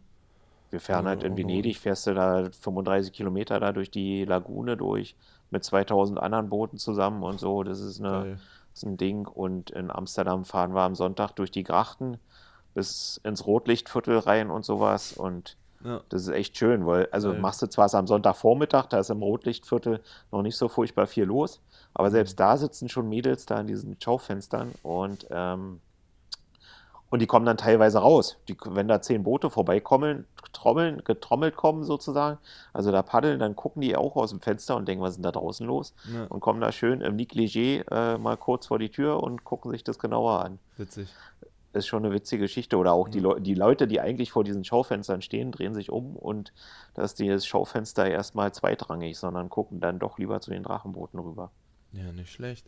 Ja, hört sich geil an. Also, dass ihr da, wenn ihr da in verschiedene Städte fährt, ist echt. Das ist, das auf alle Fälle schön, gut. Ja. Und Paris jetzt wird auch so, eine, so ein großes Event mit irgendwie 500, 600 Booten irgendwie waren es letztes Jahr, trotz Corona sogar. Und äh, da werden wir das dieses Jahr das erste Mal, äh, letztes Jahr wollten wir schon, hatte ich schon zwei Boote zusammen, die da hinfahren wollten, aber dann kam Corona. Da durfte man nach äh, Frankreich gerade nicht fahren, ohne dass man äh, irgendwie eine Woche vorher und hinterher in Quarantäne muss. Und mhm. jetzt äh, hoffen wir mal, dass sich das alles so weit hält, jetzt bis September, dass man hin und wieder zurückkommt und dann werden wir da schön die Seine runterpaddeln, am Eiffelturm vorbei und um Notre Dame rum und sowas alles. Geil. Das wird schon, wird bestimmt schön. Hört sich echt schön an, ja. Und äh, die Events organisierst aber dann nicht mehr du, oder? Wenn du da in Nee, die Städte da fährst? vor Ort. Nee, nee, nee, okay. nee. Da fahre ich nur hin und verdiene ein bisschen Geld damit, dass ich die Leute, dass ich den Leuten das, das organisiere und okay. die Boote zur Verfügung stelle und so. Ja. Und ähm, ich habe gesehen, du hast im Internet auch irgendwie sowas wie eine Drachenbootliga oder ist die nicht von dir. Ich weiß gar nicht. Also ich habe eine Drachenmodliga gesehen und hatte die irgendwie mit dir in Verbindung gebracht. Aber ähm, ja, ja, doch, das ist schon meine, ja, im Prinzip. Ja, ist wirklich meine. Und, da habe ich mir irgendwann ausgedacht. Irgendwann, also es gab irgendwann mal Leute, die gesagt haben, wir müssen mal gucken hier, weil beim Drachenboot ist ja das Problem, dass du an ganz vielen verschiedenen Orten Events hast Mhm. Und nur ganz wenige Teams aber natürlich auch richtig weit durch die Gegend fahren und, ähm, und, und dadurch kein so ein richtiger Vergleich über so eine ganze Saison ist, so wie in der äh, Fußball-Bundesliga, wo die Clubs ja äh, durch ganz Deutschland fahren, sich immer mit den gleichen Clubs durch untereinander äh, messen und zum Schluss kommt eine Tabelle raus, wer hat am meisten Punkte. Mhm. Das geht halt beim Drachenboot nicht. Und auch die, diese deutschen Meisterschaften, die es gibt, da fahren halt auch nie alle Teams hin. Oder auch nicht mal nur, nur also fährt halt nur ein ganz kleiner Teil von den Teams hin. Und dementsprechend ähm, gibt es halt keinen richtigen ähm, Vergleich für äh, über die ganze Saison hin. Mhm. Und da gab es welche, die hatten es gemacht, haben, das, haben sich da irgendwas ausgedacht, wie sie das bewerten wollen. Und haben das aber nach zwei Jahren aufgegeben wieder, weil es auch eine Menge Arbeit ist, muss man auch zugeben. Ja. Und ich habe dieses System, was die hatten, äh, umgewandelt oder abgewandelt und habe mir da ein bisschen was Besseres ausgedacht, also in meinen Augen zumindest. Ja. Und jetzt mache ich es seit, ich glaube, auch schon zehn Jahre bald. Und, und nee, ja. muss ja auch 2008, glaube ich. Ich habe ein bisschen früher angefangen als mit, äh, mit, mit Drachenboot Events, habe ich vorher mir diese Liga ausgedacht und verteile halt Punkte nach einem ziemlich komplizierten System. Und zum Schluss kommt halt irgendwie einer raus, der ist dann über die Saison gesehen das beste Team. Und das ist aber selten ein Team, was äh, auch gleichzeitig bei der deutschen Meisterschaft deutscher Meister wird zum Beispiel, weil der, ähm, der die Teams, die mehrere Events im Jahr machen oder viele Events im Jahr machen, kriegen halt mehr Punkte als ein Team, was nur bei der deutschen Meisterschaft antritt und sonst aber nicht in Erscheinung tritt. Davon gibt es halt im Drachenboot leider viele, also mehrere Teams, die halt nur so zu solchen Highlights fahren, wie mhm. Deutsche Meisterschaft oder dann international Europameisterschaft oder Weltmeisterschaft und äh, sonst aber in Deutschland an diesen kleinen Regatten nicht teilnehmen. Und das wollte ich halt so ein bisschen ausgleichen. Ja. Die Teams, die nur zu diesen Höhenpunkten fahren, kriegen halt für diese Höhepunkte sehr viel Punkte. Aber ein Team, was zu vielen kleinen Regatten fährt, kriegt halt nicht ganz so viele Punkte für ein Event, aber dadurch, dass sie halt vielleicht zehn Regatten fahren, äh, kriegen sie halt im Endeffekt doch mehr Punkte insgesamt. Ja, aber das würde ja bedeuten, dass wenn ein Team tatsächlich zum Höhepunkt fährt und dann auch zu den ganzen kleinen vielen Regatten, das, die hatten ja, haben ja theoretisch mehr Chancen dann äh, Punkte zu bekommen als Teams, die halt nur zu kleinen Regatten fahren oder die, die nur zu Highlights fahren. Ja, ja, natürlich. Das ist aber, ist aber auch ganz normal. Ich meine, wenn Bayern München sagen würde, nee, wir machen nur noch fünf Spiele im Jahr, ja. dann würden sie ja auch nicht mehr Punkte kriegen, sozusagen. Weißt ja. du? Also klar, die, die Teams, die nur ein oder zwei Regatten im Jahr fahren, die haben, also und dann auch noch kleine Regatten nehmen, haben natürlich keine Chance, irgendwo in der Liga weit oben zu sein. Ja. Aber ähm, und, aber natürlich würde auch ein Team, was jetzt Deutsche Meisterschaft und Europameisterschaft, sage ich mal, fährt und dann noch vier, fünf andere Regatten und dann da auch gut, logischer oder ja, gut ist meistens, mhm. äh, die würden dann auch, ähm, auch in der Drachbootliga sehr weit oben sein. Aber das ist halt in Deutschland leider nicht so. In Deutschland ist es halt wirklich so, dass die, die zu internationalen Regatten fahren, ähm, und zu deutschen Meisterschaften oft dann sonst nirgendwo in, in Erscheinung treten. Ach krass. Und das wollte ich halt so ein bisschen ausgleichen. ausgleichen. Ja, und den oder den andersrum gesagt, den Teams, die sagen, nee, deutsche Meisterschaft ist uns nichts irgendwie und international wollen wir auch nicht fahren, weil halt wir haben nicht die Leute dafür und die, die Leute wollen es halt einfach nicht, können sich es nicht leisten, weil man muss ja alles bezahlen. Ähm, denen irgendwie so ein, so, eine, so ein Ranking geben, wo sie sich vielleicht so ein bisschen vergleichen können. Hm. Und äh, bekommt man was, wenn man äh, Sieger ist in der oder einer der Treppchenplatzierten quasi in der, in der Liga? Oder man bekommt eine Urkunde. Eine okay. Urkunde. Also ich schicke allen die äh, immer in den, die ersten drei in jeder, also es gibt ja vier Ligen, also die erste Liga, zweite, dritte und vierte Liga gibt es. Mhm. Und in jeder Liga sind dann die ersten drei, kriegen eine Urkunde. Und dann gibt es auch Auf- und Abstieg zwischen den Ligen. Also wenn du in der ersten Liga ganz unten bist, steigst du halt ab und landest nächstes Jahr in der zweiten Liga und die Guten in der zweiten Liga steigen halt auf in die erste Liga und äh, die kriegen dann auch noch, also es äh, kriegen dann auch noch eine Urkunde. Also die Absteiger nicht, aber die äh, Aufsteiger. Ja. Kriegen also, weil äh, aus der, also die aus der erst zweiten Liga steigen fünf Leute zum Beispiel in die erste Liga auf. Deswegen kriegen die ersten fünf dann noch eine Urkunde zum, als Aufstieg und in der zweiten Liga steigen sogar zehn, die ersten zehn Teams auf dann in die zweite Liga äh, nee, aus der dritten Liga steigen die ersten zehn Teams auf. Und deswegen kriegen da dann auch noch die zehn, zehn. Äh, Teams einfach so, aber auch nur als PDF. Also da mache ich mir jetzt kein, äh, ja. druck da nichts aus oder mache da irgendwas schick, sondern habe mir irgendwie nur so eine PDF-Datei äh, ge, äh, gebastelt, wo man dann den Namen einträgt und herzlichen Glückwunsch, pipapo. So. Hm. Ja, aber ist doch trotzdem cool. Also es gibt eine ganze Menge Teams, die es auch ein bisschen interessiert. Oder, mhm. es, oder es gibt also relativ viele. Keiner nimmt es so richtig hundertprozentig ernst. Das will ich auch gar nicht. Ja. Ähm, sondern es ist für mich eine kleine Spielerei. So äh, liegt ja auch ein bisschen in der Familie Mathematik und Statistik und Zahlen und sowas alles. Das ist auch von mir so ein bisschen Steckenpferd. Deswegen ist es irgendwie so gekommen. Und ähm, und es gibt ein paar Leute, die interessiert Manche sagen, öh, ist ja total blöd, was machst du denn da? Sage ich auch, na, musst du es dir ja nicht angucken, ja. ist mir auch egal. Ähm, und andere aber sind dann auch ehrgeizig und wollen, Anna, warum haben wir denn da jetzt nicht so und so viele Punkte gekriegt, sondern so und so viele Punkte? Oder warum sind wir denn jetzt nicht aufgestiegen? Oder wir wollen unbedingt aufsteigen, was müssen wir noch machen? Und irgendwie so. Also es gibt schon beides. Ja. Und wahrscheinlich auch ganz viele, denen es halt wirklich egal ist. Ja, aber was ja auch in Ordnung ist. Ich meine, ist auch in Ordnung. Ich meine, die deutsche Meisterschaft im Drachenboot interessiert irgendwie auch keinen Menschen, außer die äh, 200 Leute, die daran teilnehmen. Ja, das stimmt. Na und noch ein paar mehr, aber ja, genau. Ja, aber also auch in der Drachenboot-Szene, alle, die nie zur Drachenboot, also es gibt ganz viele Teams, die halt nie zu einer deutschen Meisterschaft fahren würden, weil sie sagen, nee, wir machen das ja einfach nur zum Spaß und ja. für unseren Sport so, aber jetzt nicht, wir müssen deswegen nicht zu irgendeiner Meisterschaft fahren. Hm. Na gut. Ja, stimmt. Ja, und dann sind wir, wir sind ja quasi dann im März, war, haben wir, du arbeitest immer noch bei der Spielbank als Kassierer mittlerweile, hast deine schöne Sache aufgebaut. Ach, wie läuft es bei dir eigentlich mit Corona? Hattest du schon Corona oder? Also wenn, dann habe ich es nicht mitgekriegt, keine Ahnung. Wir überlegen, also Sophia, meine Freundin und ich, wir überlegen immer, ob wir mal irgendwie zu einem Test gehen, wo getestet wird, ob man vielleicht schon mal Corona hatte. Mhm. Und ähm, aber ja, haben wir bis jetzt noch nicht gemacht. Wobei wir auch glauben, dass wir kein Corona haben. Sophia muss andauernd gerade zum Test, weil sie gerade Fahrschule macht. Mhm. Und deswegen muss sie immer vor jeder Fahrstunde zum Test. Und wenn wir zu ihren Schwiegereltern, also äh, Quatsch, zu meinen Schwiegereltern, zu ihren Eltern fahren, machen wir auch dann manchmal noch einen Test, damit wir da nicht, weil die wohnen so auf dem Dorf und wo es eigentlich keinen gibt, der Corona hat, so nach dem Motto, mhm. wo Corona sonst nicht hinkommt und wir wollen es jetzt auch nicht von Berlin dahin schleppen, so nach dem Motto. Nicht, dass wir die sind, weißt du, die das ganze ja. Dorf anstecken. Und deswegen äh, lassen wir uns da immer mal testen. Und ja, aber äh, also ich glaube nicht, dass wir Corona hatten. Und äh, habt, ihr, habt ihr schon Impftermine oder wollt ihr euch impfen lassen? Oder? Nee, sind wir noch. Wir sind da eher skeptisch, sage ich okay. mal. Ohne jetzt Verweigerer auch nicht. Wir sind auch keine Leugner, aber wir sind halt ein bisschen skeptisch. Wir wollen erstmal abwarten, wie sich das alles entwickelt. Ja. Wir sind da.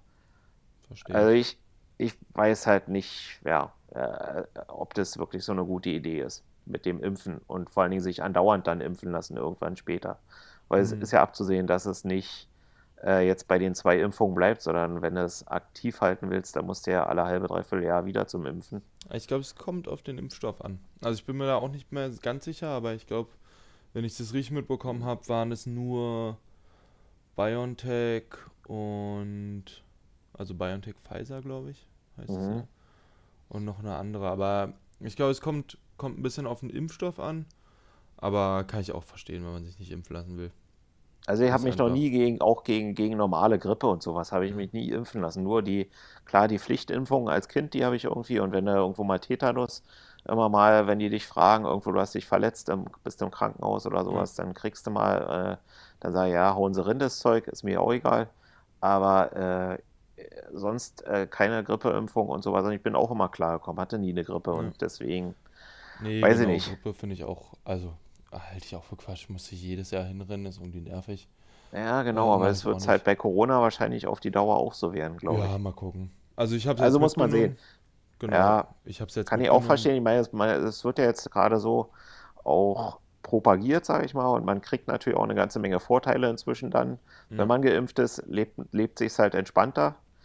Deswegen würde ich vielleicht auch in Sachen Urlaub und sowas drüber nachdenken, irgendwann vielleicht. Aber erstmal noch nicht. Ja. Ich will es einfach eigentlich nochmal abwarten. Ja, ich habe es jetzt auch nur mitgenommen, äh, weil halt die Arbeit es angeboten hat. Und dann Ja, halt gut, gemacht. ja, ist bei uns, wobei naja, es da wieder typisch Spielbank lächerlich ist. Wir haben zwar auch das Angebot, aber äh, es wurden jetzt im ersten Anlauf 40 Leute von, glaube 400 oder sowas hatten wir, also für 40 Leute hatten wir Impfstoff. Ja, Und das ist natürlich dann wieder, da gehe ich schon aus Prinzip nicht hin, so nach dem Motto, ja. na gut. Will Ja, ja auch keinem was klauen, der es vielleicht nötiger hat als ich. Richtig. Ja, habe ich auch. Ich meine, ich war auch, ich meine, ich arbeite jetzt bei der Bäckerei und dann haben die, haben die mir gesagt, ja, hier äh, kann man machen und ich so, naja, ich weiß nicht, also ich würde es natürlich nehmen, aber ich würde auch anderen den Vortritt lassen und dann haben die gesagt, nee, nee, ach, mach ruhig, ist scheißegal. Okay. So, okay, gut, Ja, es ist natürlich auch nicht. gerade so bei dir ja auch, wie bei mir. Man hat halt Kontakt mit vielen Leuten, wobei Ja, das bei dir ja noch ein bisschen mehr ist als bei mir. Äh, glaube ich sogar. Also bei, wir haben überall Masken, obwohl du trägst im Laden bestimmt auch eine Maske, oder? ja, leider mussten wir. Aber Und, und so eine Plastikscheibe hast du auch vor deinem Kopf zu. nee, das zum Glück nicht. Das mir nicht mehr? Plastikscheiben, nee, Plastikscheiben haben wir nicht zum Glück bei unserer Bäckerei. Okay, Müssen alle mit Maske rein und wir mit Maske und wir brauchen keine Plastikscheibe. Okay. Also wir haben sogar noch eine Plastikscheibe vor der, vor, vor der Nase Mhm. und nur noch den kleinen Schlitz, wo wir das Geld so durchreichen können. Und damit fühle ich mich eigentlich dann auch mehr als sicher, wobei ich, ich würde sogar auf die Maske verzichten, also, auf, also ich auf meine, weil ich sitze ja in dem Plastikkäfig sozusagen, weil wie Ja, soll der, der vor mir äh, draußen steht, der hat eine Maske auf äh, Ja. und sogar noch eine FFP2, obwohl die inzwischen dürfen sie auch wieder mit mit medizinischer Maske rein. medizinischer, ja. Aber Aber äh, egal, was soll da klar, passieren? naja. Das ist auch so, ist sowieso schon, glaube ich, fast die 1,50 Abstand sind sowieso schon da. Und dann noch die Plastikscheibe dazwischen und eher eine Maske. Dann, warum muss ich noch eine Maske haben? Aber ja, Ja. ist halt so. Ja, ja, genau. Naja, so ist es. Gucken wir mal. Also wenn es irgendwann mal, würde ich mich auch wahrscheinlich impfen lassen, wenn es darum geht, mal wieder in Urlaub zu fahren. Also Ja, irgendwo weiter weg zu fahren und so. ja, Könnte man dann drüber nachdenken. genau. Aber jetzt erstmal, schauen wir, abwarten. Ja, das stimmt. Naja, mal gucken. Also vielleicht führen die ja auch eine Maskenpflicht ein. Ich meine, Frankreich hat es ja jetzt schon gemacht. Auch wenn sie, also offiziell ist ja nur eine Maskenpflicht für alle Leute, die im medizinischen Bereich arbeiten.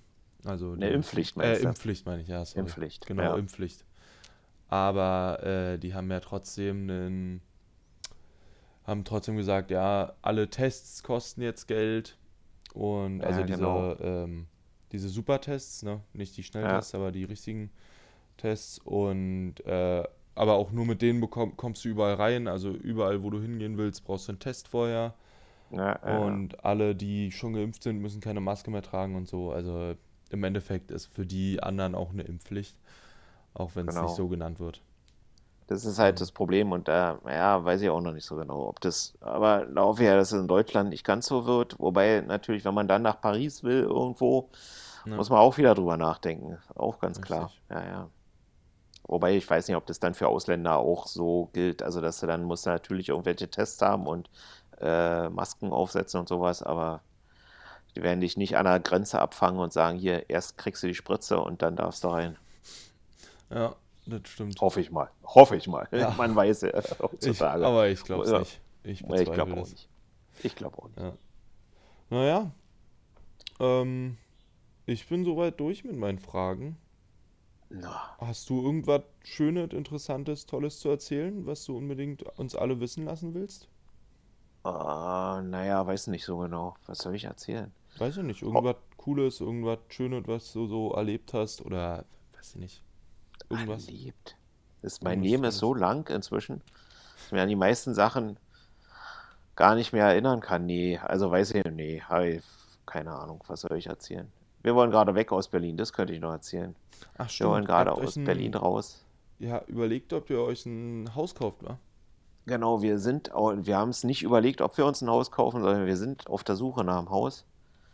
Und ähm, also das Überlegen ist schon abgeschlossen, jetzt ist nur noch das Finden, ist das Problem zurzeit gerade. Und ihr hattet ja schon mal ein Haus in, oh, ich weiß gar nicht wo, aber äh, ziemlich auf dem Land. Ziemlich auf dem Land, genau. Das, wo deine Ja, Mutter mit war, richtig. war in Querstedt, ist irgendwie ein Dorf ums Eck von Stendal. Und selbst Stendal ist ja schon ganz schön weit weg.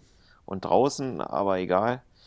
Das ist auch noch ziemlich aktuell, wobei wir auch nebenbei immer noch an anderen Sachen suchen und ähm, jetzt letztens auch wieder was Schönes gefunden haben, wo wir jetzt wieder überlegen, was jetzt besser ist, aber zurzeit ist es auch ganz schwer mit Haus kaufen, weil alle Leute wollen gefühlt Häuser kaufen. und damit ist die Konkurrenz extrem groß und man steht da und denkt, man hat es schon gekauft und dann kommt doch wieder einer um die Ecke und sagt, hier, nee, ich gebe noch 20.000 Euro mehr und hab's bar in der Tasche und dann ist natürlich klar, dann kriegt es der so nach dem Motto. Ja. Und da sind wir jetzt am Schauen. Ja, muss man sehen, wie sich das entwickelt. Aber über kurz oder lang, ich hoffe noch dieses Jahr, wollen wir eigentlich weg aus Berlin. Hm. Warum? Einfach weil ihr die Ruhe haben wollt oder? Genau.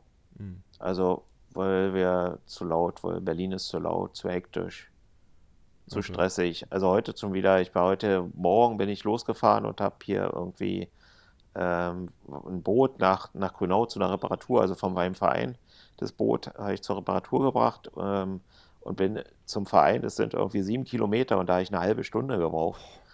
Ich meine, äh, es kann irgendwie, und es ist immer so, irgendwie, du fährst in Berlin gefühlt los mit einem Auto und brauchst Ewigkeiten, Egal wohin, ja. egal wohin. Und ähm, ja, und um uns rum hier, die Gegend wird halt auch immer verrückter, immer lauter. Äh, es ziehen immer mehr Leute hier raus. Äh, wo früher halt, weiß ich nicht, ich würde tippen, ich, ich, keine Ahnung wie viel, aber gefühlt wohnen jetzt inzwischen doppelt so viele Leute hier wie noch vor 20 Jahren. Und das Hm. merkt man halt auch. Es ist halt super laut. Äh, alle haben Rasenmäher, alle haben Laubbläser, alle haben Kinder. Ja. Und äh, es ist einfach keine Ruhe mehr hier. Zu keiner Zeit eigentlich. Ja, krass. Na Und gut, aber deswegen kann ich verstehen. wollen wir, wollen wir raus. raus. Weg aus Und Berlin. aufs Land schöne Sachen essen. Es ist total verrückt, was man draußen. Da krieg, kriegst du halt vernünftiges, noch vernünftige Lebensmittel. Hier gibt es nichts mehr. Hier kannst du, weiß nicht, alles, was du in einem Supermarkt, selbst wenn du zur Biokompanie gibst, ist nicht vergleichbar mit dem, was du dir auf dem Land irgendwo direkt vom Bauern kaufst. Echt? Ist es so viel Die besser? ist wirklich Wahnsinn. Das Fleisch ist besser, die Milch ist besser, die Wurst, die du da kaufen kannst, ist besser. Ähm, also alles, das Gemüse natürlich sowieso. Ja, Wenn du es auch noch selber anbaust, ist es noch am allerbesten.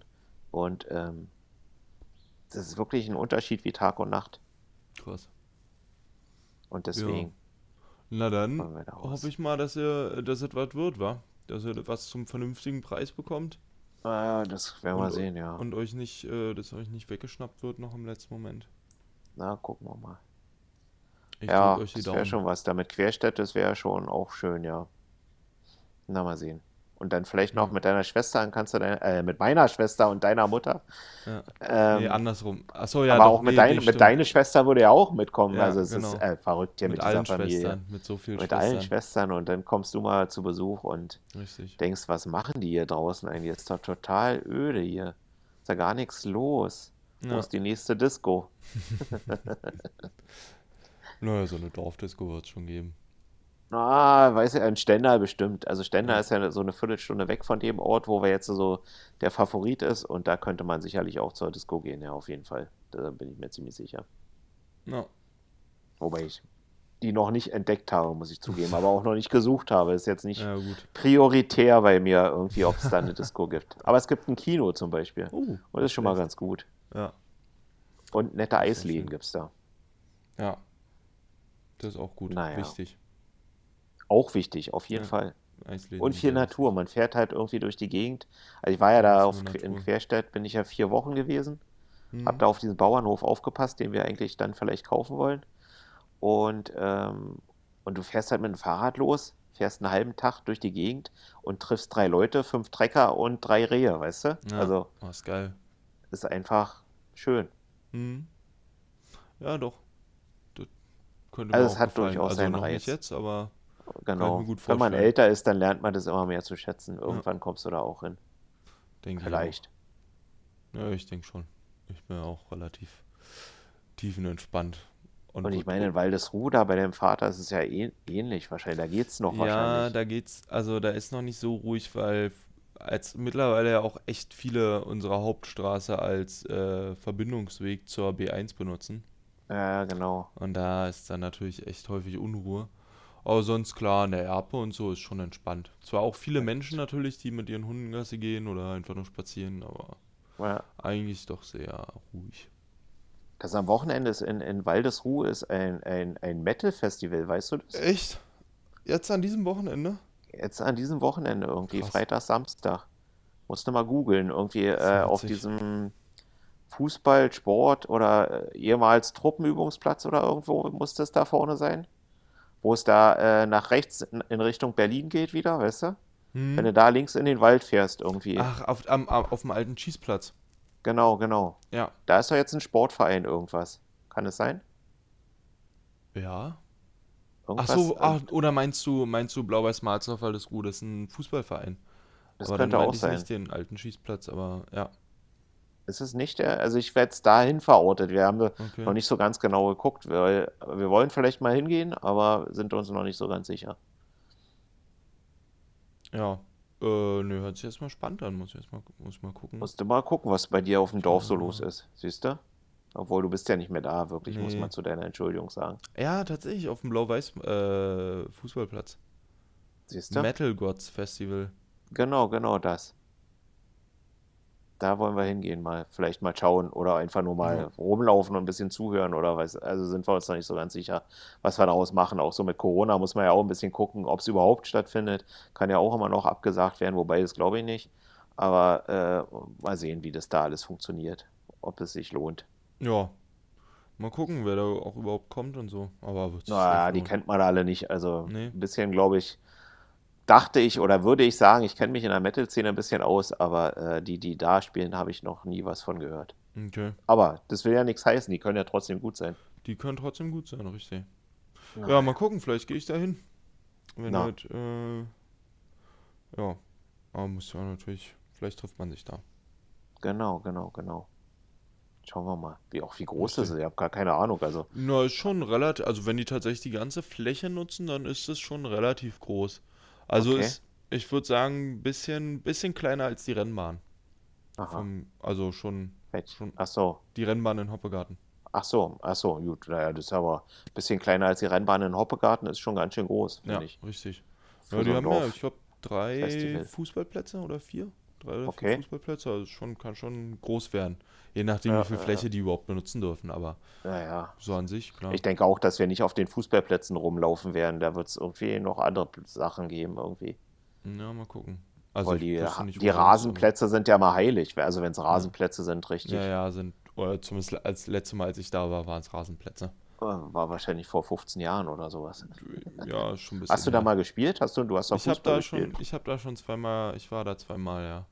Einmal Zweimal? Als, ja, einmal mit fünf, glaube ich, und dann nochmal mit zehn oder so. Also Okay. zwischendurch aufgehört. Oder woanders? Nee, zwischendurch aufgehört, genau. Dann noch, also Fußball gespielt, dann war Kung Fu und Tennis und dann bin da ich nochmal zum Fußball. Und Aber auch nicht ich so richtig. aufgehört. Nee, ist nicht so richtig gewesen. Vor allem Und deine Kanu-Rennsportkarriere, wie ist die eigentlich? Hat, äh, die hat auch geendet, die war dann doch relativ schnell vorbei. Nachdem mir dann wirklich bei jeder Fahrt die Füße eingeschlafen sind, echt? dachte ich, ja, jedes Mal. Mit Sitzkissen und ohne und alles probiert, das ging gar nicht. Das einfach hört zu irgendwann lang. eigentlich auf, irgendwie. Nee, ich bin einfach zu lang. Ich habe es drei Jahre probiert, Ah. das ist einfach. Ah, stimmt, für die äh, Kanus, das könnte sein, ja. Und, Da äh, musst du halt doch Drachenboot fahren, da geht es. ja, hatte ich auch überlegt. Aber ja, mal gucken. Ich weiß nicht. Ich weiß noch nicht, wie ich meine Sportkarriere jetzt weiterführe. Oh, Aber mal gucken. naja, musst du mal, ja. Drachenboot, musst dir bloß ein anderes Team suchen als das von Peter, von deinem Vater. Da ist es, bei anderen ist es ein bisschen entspannter, vielleicht, sage ich mal. Ja, Die sind, da, da, da, das ist halt so ein, äh, das von deinem Vater, diese Wonsi Dragons, sind halt genau so ein Team. Die fahren halt nur zur deutschen Meisterschaft und zur ähm, und zu internationalen Regatten. Na, Oder wenn sie dann nochmal was in Deutschland machen, Cup, dann oder? ist es eher so Saufparty, sag ich so. jetzt mal. Ja, gut. Ja, und zum City Cup, glaube ich, sind sie noch da, wa? Ja, wobei sie da ja auch immer sehr viel selbst organisieren, am Organisieren sind. Und da ist halt dann immer so eine Sache, aber das versuchen sie auch immer noch unter einen Hut zu kriegen, das stimmt schon, ja. Und, äh, ja, gut, aber ich könnte auch zu den Bloodies gehen. Da haben wir ja. Ja, die gibt es ja aber nicht mehr wirklich, oder? Nee. Also trainieren die noch? Also ich, die sind schon seit, ich denke, seit drei, vier Jahren keine wirkliche Regatta mehr gefahren. Okay. Also auch vor Corona schon. Die gibt es nicht mehr wirklich, würde ich behaupten wollen. Vielleicht treffen sie sich noch zum Training und zum Bierchen trinken, das mag durchaus sein. Das könnte ich ihnen, würde ich ihnen gut zutrauen, weil das waren ja dicke Kumpels eigentlich Ja. alles, aber, ähm, aber so richtig Regatten fahren die eigentlich nicht mehr. Krass, okay. Habe ich gar nicht so mitbekommen. Weiß ich ja mal ein bisschen auch durch die Drachenbootliga, weißt du? Ja, Na, das ist zwar das Einzige noch, wo sie ein bisschen was, wo sie ja dann als im Prinzip Wonsi Dragons sind dann als Bloody Hedgehogs gefahren sozusagen. ach so. Ah, Und da saßen dann sicherlich auch noch, das, war ja immer schon, dass die sehr stark miteinander vermischt waren. Hm. Und äh, dann sitzen da vielleicht auch noch ein paar wirkliche Bloody Hedgehogs drin, aber der Großteil ist dann halt wirklich schon Wonsi Dragons. Ach, krass. Ha. Na gut. Äh, War mir gar nicht so bewusst. Also, Ja, Ja, mal ich gucken. nicht.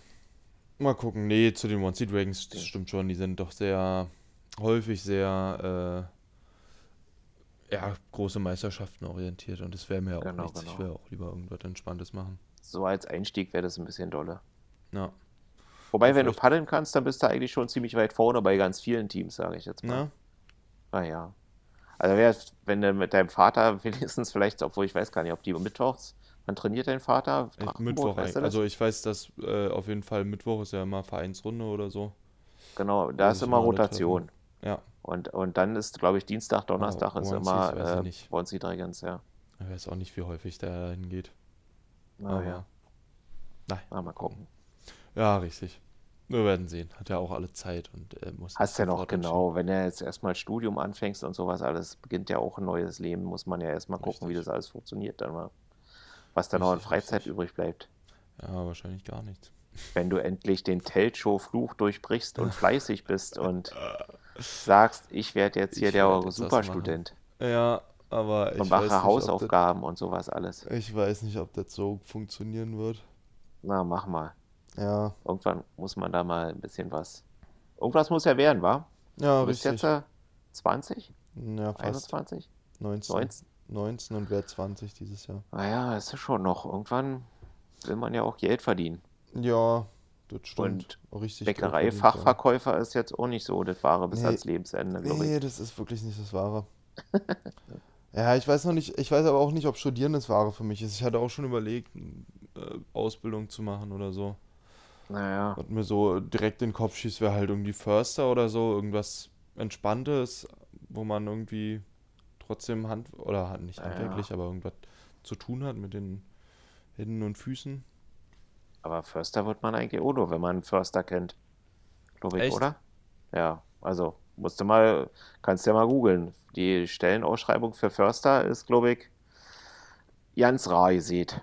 Und Okay. dann, wenn, dann musst du, also ich weiß es von, ähm, von einer, e also die war früher Quereinsteigerin und die hat drei Söhne und der ist einer Förster geworden und die hat ganz viele Beziehungen, weil die so ein Wirtschaftsunternehmen leitet, Hm. also eine Wirtschaftsberatung, wo sie ganz viele Leute kennt irgendwie.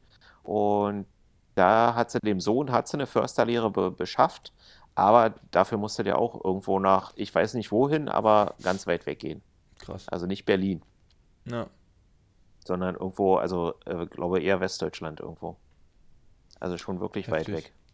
heftig, ist heftig. so wie, Ja, gibt nee, so weit Berufe, die sind nach wie gehen. vor immer nur mit Beziehung. Ja. Ach, heftig.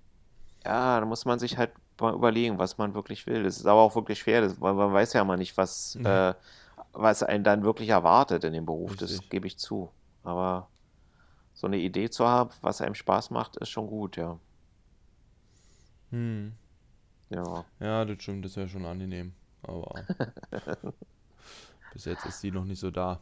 weil Naja. bezahlter Urlauber gibt es leider noch nicht. Oder Frührentner ist äh, auch irgendwie schwer. Auch noch, auch noch weit weg vor allem, ja. Ja, ja. Ja, Ja, da musst du mal kickern. ja ich werde schon was finden. Genau. Ich werde schon was finden. Weiß ja, aber nee, aber ein Drachenboot steuert oder irgend sowas, so eine Geschichten hast du noch nie, wa? Nee, Also, Das da könnte man vielleicht auch mal drüber nachdenken. Vielleicht, dass man, also wenigstens dann als Student, so als Nebenjob ab und zu Ja. mal, wenn du dann mal ein paar Euro verdienen willst, könnte ich dir sowas Steuern. beibringen, vielleicht. Müsste Ja, mal sehen, wenn es dann wieder anläuft. Dazu muss es natürlich erstmal anläufen. Aber könnte ich dir, äh, wenn du da Lust hast, kannst du dich gerne irgendwie mal bei mir bewerben. ich hätte gerne Lebenslauf und Vorstellungs-, äh, wie heißt es, Bewerbungsmappe Ja, und, Und natürlich nicht digital, hier schön ausgedruckt und Ach per so. Post geschickt, bitte, Ja, ja. Ich bin da noch oldschool. Cool. Na dann, äh, mal gucken. Na, Ja. guck mal. Gut. Ja, wir werden, ich werde schon das finden. Ich denke auch, du bist ja noch jung und flexibel Richtig. und dementsprechend wirst du das schon schaffen. Denke auch. Denke ich auch. Naja, das war doch ein schönes Gespräch. Fand ich auch, war mal nett gewesen. Ab, abschließend sagen, ja.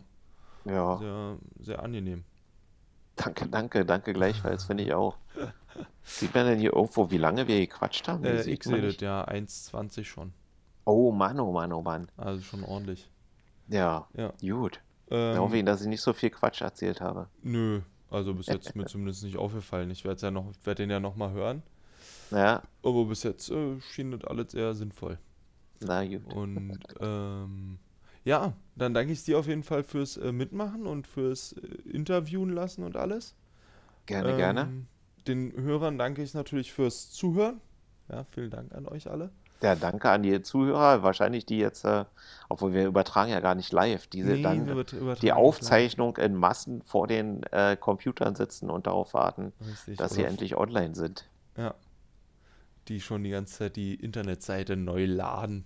Ja, ja, ja, ja, immer aktualisieren, wann kommt die nächste Folge? Richtig. Wie viele habt ihr jetzt so ungefähr? Also kann Das man das ist, sagen? glaube ich, äh, das wird die. Z nee, das wird die neunte wahrscheinlich. Ich glaube, das wird die neunte. Unsere jetzt. Aber äh, nee, wie viele zu, äh, Zuhörer ihr so im Ach so. Schnitt habt? Ähm, das waren letztens, meinte Mutter, hatten wir eigenständige Zuhörer, waren es 25. Na, mein, also es steigt so ein bisschen. Irgendwas hatte ich mal 19 gehört in Ja, irgendeinem genau. Das Teil. letzte Mal, wo, was ich gesehen habe, war 19, glaube ich, bei mit Franzi in dem Gespräch. Ich kann, ich Ich kann eigentlich direkt live mal gucken hier. Ich habe ja die App. Äh, geschätzte Zielgruppe 22. Wahnsinn, Wahnsinn, Wahnsinn. Also 22 Leute. Äh, an euch alle. Dankeschön, dass ihr hier einschaltet jedes Mal. Jede Woche am, Genau. am Samstag. Oder auch danach, später. Ja, ja oder auch danach, genau, warten. wenn ihr das jetzt nicht live hört. ähm, aber ja. Genau. Ähm, falls ihr, ganz kurz, ich habe noch eins, ähm, falls ihr noch irgendwelche Anmerkungen, Wünsche, Verbesserungsvorschläge habt, ich wurde darauf hingewiesen, ich soll das nochmal erwähnen, dass ihr uns die gerne schicken könnt. Über unsere Social Media Plattformen, Tinker könnt ihr unter Facebook erreichen, mich auf Instagram, äh, Mutter auch. Ich werde das alles verlinken äh, oder versuchen zu verlinken in den äh, Show Notes wird es genannt, äh, in der, in der Infobox quasi. Äh, außerdem, wenn ihr über Anchor hört, dann könnt ihr uns auch eine Sprachnachricht dort hinterlassen oder halt einfach per WhatsApp schreiben oder Telegram, falls ihr unsere Nummer habt. Die ihr, die meisten werden sie schon haben. Aber ja. Ja. Genau. Gut, gut. Dann wünsche ich dir einen schönen Tag noch. Ähm, Ich dir auch. danke fürs Gespräch nochmal und äh, fand sehr schön. Dann hören, sehen wir uns irgendwann vielleicht mal wieder. Genau. Okay, Bis dann. Juti, bis dahin.